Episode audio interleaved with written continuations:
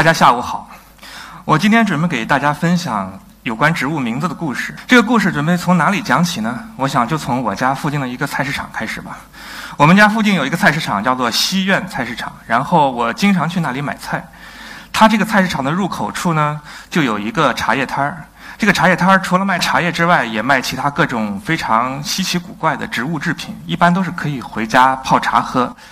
他们都说这些东西有很神奇的保健功能，比如说这个东西，它看上去好像很奇怪，是吧？这个上面一个球一个球的，然后上面有一些孔洞，然后就因为有这些孔洞，所以这个茶叶摊儿给这个东西起名叫做“路路通”。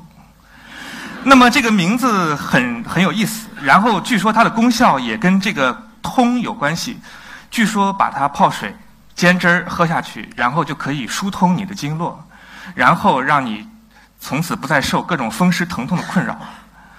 那么，我对它是不是真有这个功效，其实不是很感兴趣。但是我对这个植物的名字很感兴趣。毫无疑问，它是一种植物的果实。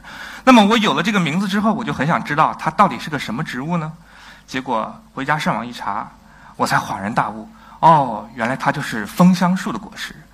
枫香树在北方没有。但是在南方，特别是长江流域，却是分布非常广泛的一种树木。在上海、在南京、在杭州，你都可以看到大量种植的枫香树。它的果实在还没有成熟的时候，长在树上的时候是这个样子的，而到了秋末，它成熟变黑，落到地上之后，就成了我们刚才看到的那样。所以说，本来是很神奇的一种药材，但是。当你看到它的真身，知道它的真正名字之后，就觉得好像没有那么神秘。比如说，如果北方的朋友，如果你们真的觉得这个药特别神奇的话，你们大可以不必去茶叶摊上去买，你们可以请上海或者是南京的朋友，每到秋末的时候，就到公园里面走一走，地上会有很多这种东西，然后你让他们扫上一簸箕，用快递递给你的话，这样就非常便宜了，是吧？我们再来看下一种，这个东西。乍一看好像让人没有什么联想，但是如果告诉你它的名字叫做风流果，又叫做壮阳果，你们会不会觉得它好像是像男性身上的某个部位呢？这个东西在网上的介绍是这样的：这是产自于新西藏，特别是波密林芝地区的一种非常罕见的树木，非常珍稀的树木。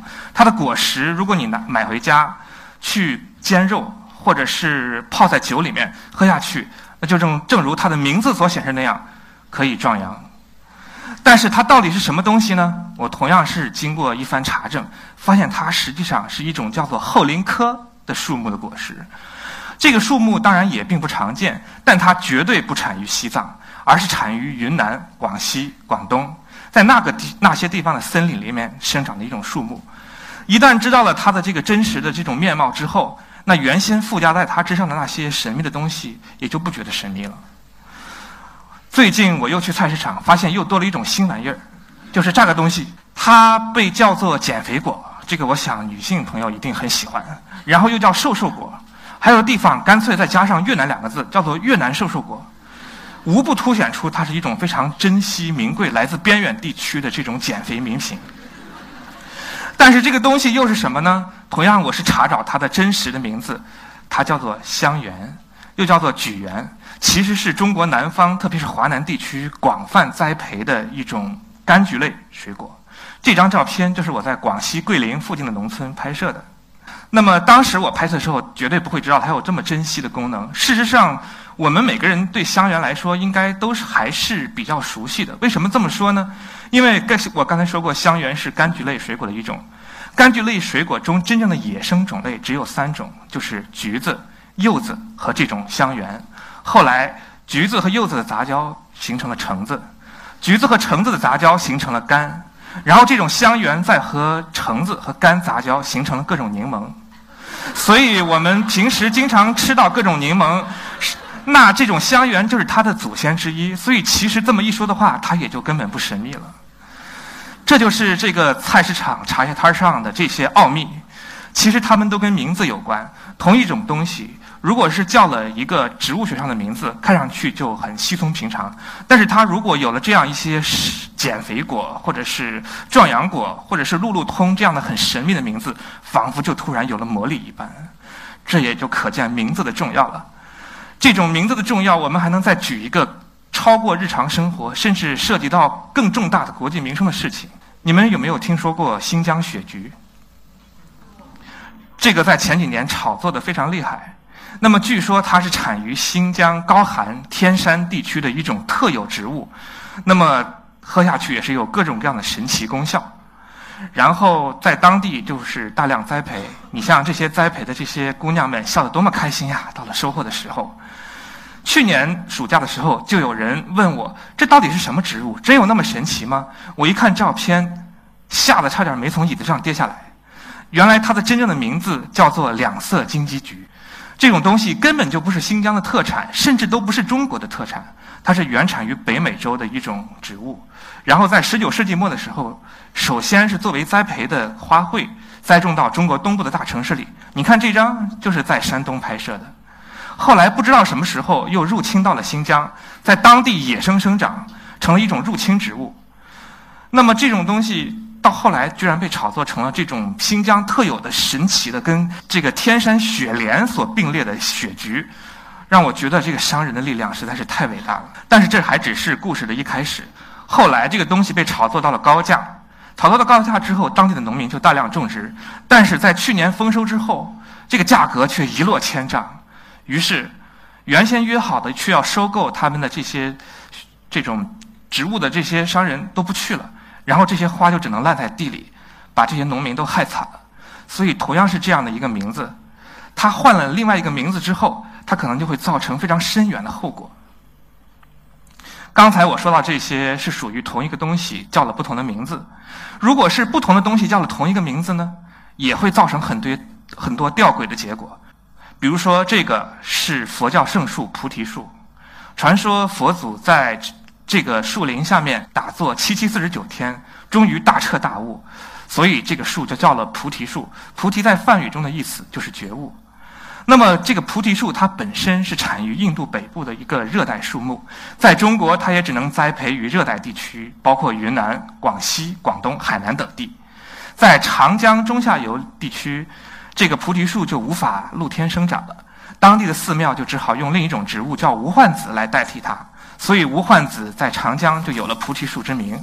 到了更北的黄河流域，还有北京，连无患子也生长不了，寺庙里面就种银杏来代替。如果到了青藏高原的高寒山区呢，连银杏也种不了，那里的寺庙，比如说塔尔寺，他们就种一种叫做暴马丁香的植物。那么这种植物又叫做西海菩提。这样一来，光是因为佛教在中国的传播，菩提树就成了四种树木的共同的名字。然而这还没有完，大家听说过欧洲也有菩提树吗？大家是否知道德国柏林有条著名的大街叫做菩提树下大街？然后，奥呃，奥地利的著名作曲家舒伯特有一首歌叫《菩提树》，还有一个近现代的罗马尼亚的流行乐团叫 Ozone，他有一首歌叫《菩提树之恋》。这首歌大家一定听过，因为有一个叫郭美美的歌手翻唱成了《不怕不怕》。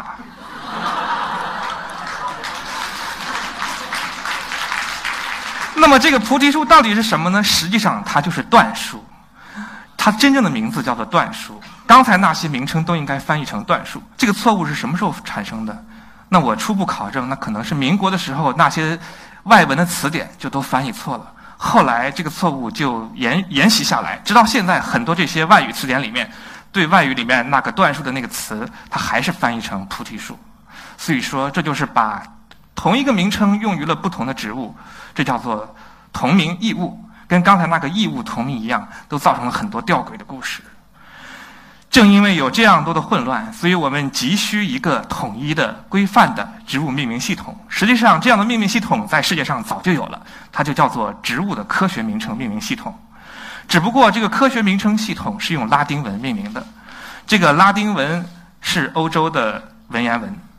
那么，现在学界还在使用这个拉丁文的统一的科学名称，它也的确非常方便。但是对于我们普通人来说，使用实在不便。比如说，我举这样一个例子：好饿，我刚走上 Endospermum granulum olice sativa subspecies japonica，准备做个 ova galli galli domestici cum fructibus solanin lycopersici cum nonolis folius alifis tolusi。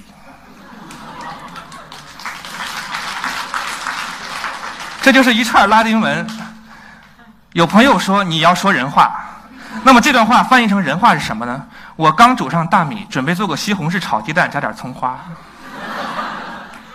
那么我刚才这段话里面，就是把刚才提到的这些生物的名称都用它的学名来表示了。比如说大米，我们汉语里面就两个字，但是它的拉丁文是这样的：Olive sativa subspecies japonica。所以说，虽然说在这个植物的科学名称系统里面，这些名称都做到了统一规范，但是它在我们的日常生活中使用实在是非常不便。因此，我们除了应该有一个统一规范的科学名称系统之外，很显然还应该有一个统一规范的汉语植物名称系统，而这就是我感兴趣的工作。到这里，我可以简单介绍一下我自己了。我从小就对名称非常感兴趣，对这个名字的记忆力也特别好。我家是在山西太原，然后我小学的时候回这个河北的老家，坐的是一趟从太原到天津西的慢车。那么在回太原的时候，当然还是坐的同一趟车。上午九点钟上车，傍晚到家，正好是一白天。因为这个慢车每站必停，那么我就在这个过程中把沿途经过的每一个站的站名都背下来了。然后后来到了这个初中的时候，我又对天文学特别感兴趣，我把这个天空的八十八星座的名称背了下来，还背会了中国新名里面的二十八宿，大家听说过吧？角亢、提防、辛尾忌、斗牛、女婿、威士弼、魁珞、未卯、必自身、锦鬼、柳星、张翼轸，这是二十八宿。后来我大学考的是化学，为什么是进入了化学系呢？因为我对这个化学也很感兴趣，因为它里面有大量的化合物的名称，比如说这个元素吧，现在已经发现了一百一十六种，我就可以把它顺背如流：氢氦锂铍硼碳氮氧氟氖钠镁铝硅磷硫氯氩钾钙抗钛钒铬锰铁钴镍铜锌钾锗砷硒溴氪，这是三十六，后面不背了。到后来我这个硕士我又去学了这个历史地理学，为什么呢？因为我不想学化学了，但是我为什么又学这个历史地理呢？因为我把我能把中国的两千多个县名背下来。直到最后，我博士学了这个植物学，我也仍然是对这个名称非常感兴趣。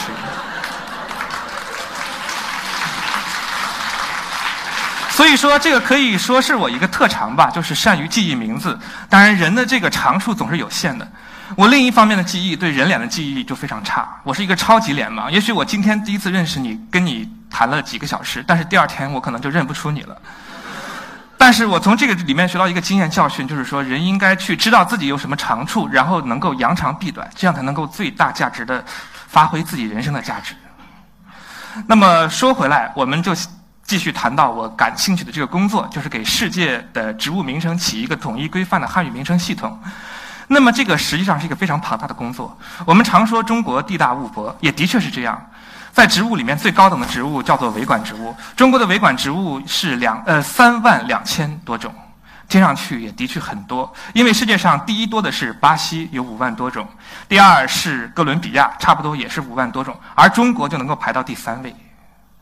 但是如果我们说全世界的维管植物有多少种呢？二十五到三十万种。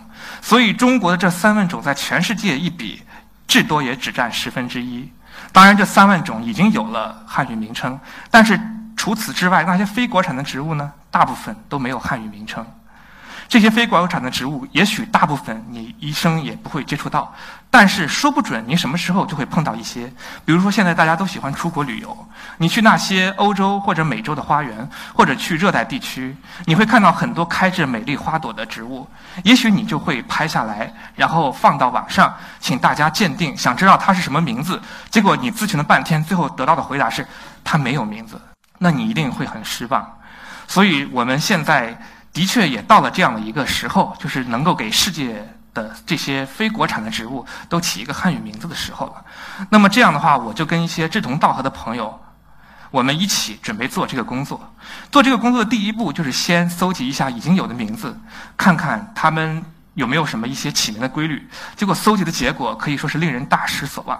现在有的一些名字怎么说呢？太庸俗了，太平淡了。你看这一组名字。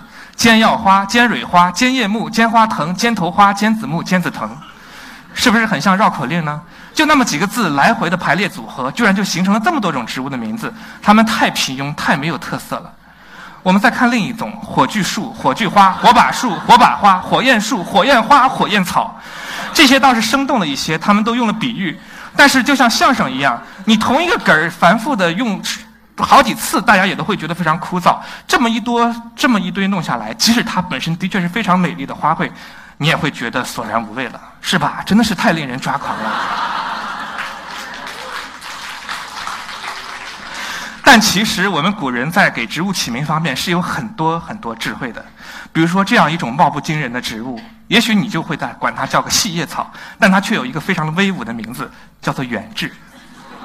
因为它在这个中药里面据说能够益气健神，所以就有了这样的一个名字远志。这样一来，就马上把这样一种柔弱的小草的这种格局一下子就提升了，变得非常威猛。再比如说，这是南方很常见的一种栽培的。园艺的这种盆栽的树木，这是它的种子。那么它的种子仿佛是一个和尚的光脑袋，而它种子下面有一个叫做种托的结构，这个绿色的结构又仿佛是和尚披的袈裟，所以人们就给它起名叫罗汉松。那么这是一个非常生动形象的名字。再比如说，有一位叫做浙贝母的中药，这也是非常有名的中药。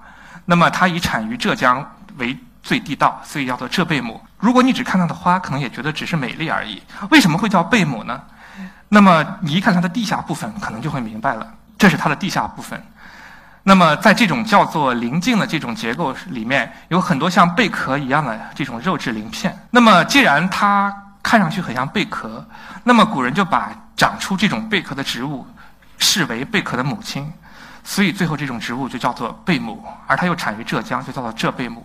那么像这样的名字都是非常超凡脱俗的，至少它能够给人耳目一新的感觉。那么，我们就从这些古人起名的智慧中吸取这些经验，我们也试着给一些植物起了一些名称。那么，下面就给大家汇报一下。这个是产自于中美洲的一种很美丽的植物，属于野牡丹科。它在世界其他一些地方作为观赏植物栽培，当然像在夏威夷等地也变成了入侵植物。那么，这种植物应该起一个什么名字呢？我们首先想到它是野牡丹科，然后它有一个亲戚。跟它近缘关系很近的一种植物，生长在北美洲的北部，在英语里面叫做 deer grass，就是鹿草。所以我们最后就给它的这个亲戚取名叫鹿丹。而这种植物，它又跟中国的另一种叫做锦香草的植物有亲缘关系，所以我们又取了这个“锦”字，给它取名叫锦露丹。这样的话，至少它在名字上面是比较的。不太俗气一些。再比如说，这个是产于南非的一种很美丽的灌木，前人给它起名叫铃叶树，因为它的叶子是鳞片状的。但这个名字就很平淡，因为叶子像鳞片的植物太多了。为什么只有你能叫铃叶树呢？后来我们根据它这个没有开放的这个花序，样子很像这个女生衣服或者是帽子上面的绒球，给它另外起名叫白花绒球树。再比如说，这是产自于美国落基山区的一种十字花科植物，跟我们所吃的白菜、萝卜是近亲。这是它果实成熟之后，果瓣脱落之后的样子。那么中间还剩下一层薄膜，看上去仿佛是青罗小扇，又好像是蝉的翅膀，所以我们就叫它蝉翼芥。这是一种很有希望引种的园艺植物。除了这些比喻之外，我们也吸取了这个古人起名字往往用典故的这种经验。其实这个在园艺界上也有先例，比如说这个名字叫做黛玉花，它其实不是我起的，而是园艺界起的。那么这么一看，也似乎的确有点黛玉那种遗世独立的感觉。它是产于南美洲的安第斯山区，受此启发，我们把产于南美洲安第斯安第斯山区的另一种这种宿根花卉就起名叫紫鹃莲。当然，这跟它的样子也有相似之处，因为它的花是紫色的，又有点像杜鹃花。当然，更重要的是，它跟黛玉花一样，都产于安第斯山区，又比黛玉花稍微矮一点。所以，这样我们就把这对主人和丫鬟放到了一起。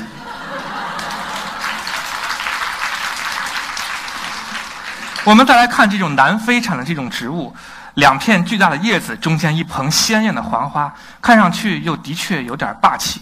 所以我们干脆就叫它黄熙凤，这个又有点跟王熙凤有点同音。事实上，在粤语里面，王和黄就是根本同音的。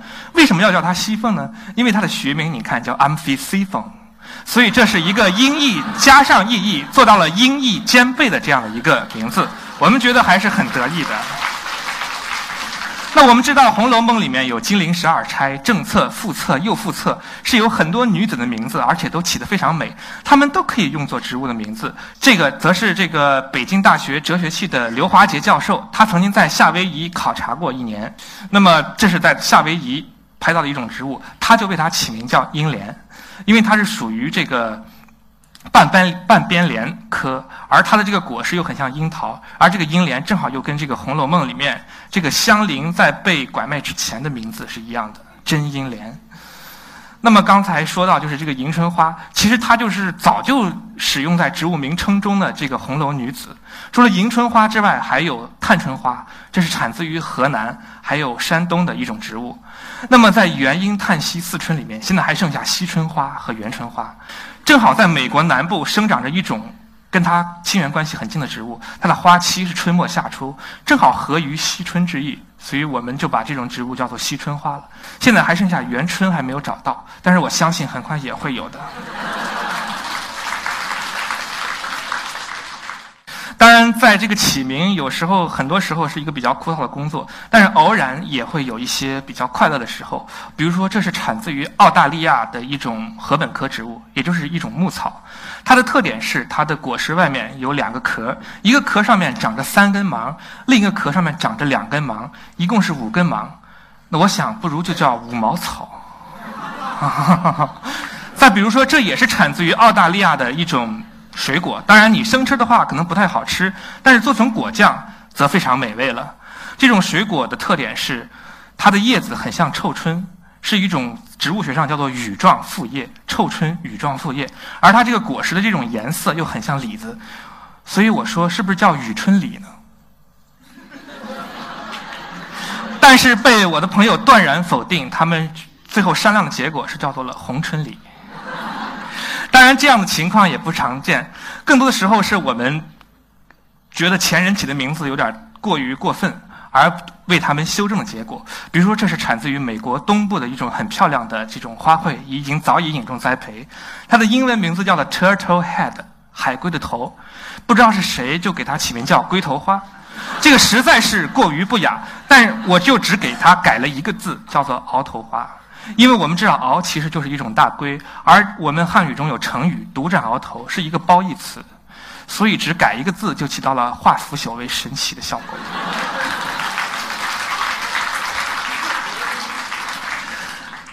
目前我们的工作还远远没有做完，还有很多的植物都没有起名字。有时候我们自己也觉得可能脑力有些不够用，但是也有很多别的朋友，他们集思广益，起了很多很好的名字。我刚才提到的。北大哲学系教授刘华介老师，他就在给很多夏威夷的植物都起了名字。比如说，这是夏威夷特有的一种蕨类，那么他就根据当地土语的意义翻译过来，叫做红珠蕨。我们觉得还不错，所以就采用了。以后我们一提到红珠蕨这个名字，我们就会知道它是刘华杰老师起的。再比如说，澳大利亚有这么多种类的兰花，非常漂亮，它们都应该拥有一些非常美丽的名字。但是我们自己的智慧总是有限的，我觉得想破头皮也不知道该给它起什么名字，所以这个时候我就想跟大家说，其实你们也有给植物起名的机会。如果你们愿意参加到我们的工作中来，看到这些美丽的花卉，你们也可以发动自己的智慧，给它们起一个美丽的名字。然后，如果经过我们审定觉得很好的话，那么最后这个名字它的命名权就属于你。我想这个工作大家也许会感兴趣吧谢谢大家。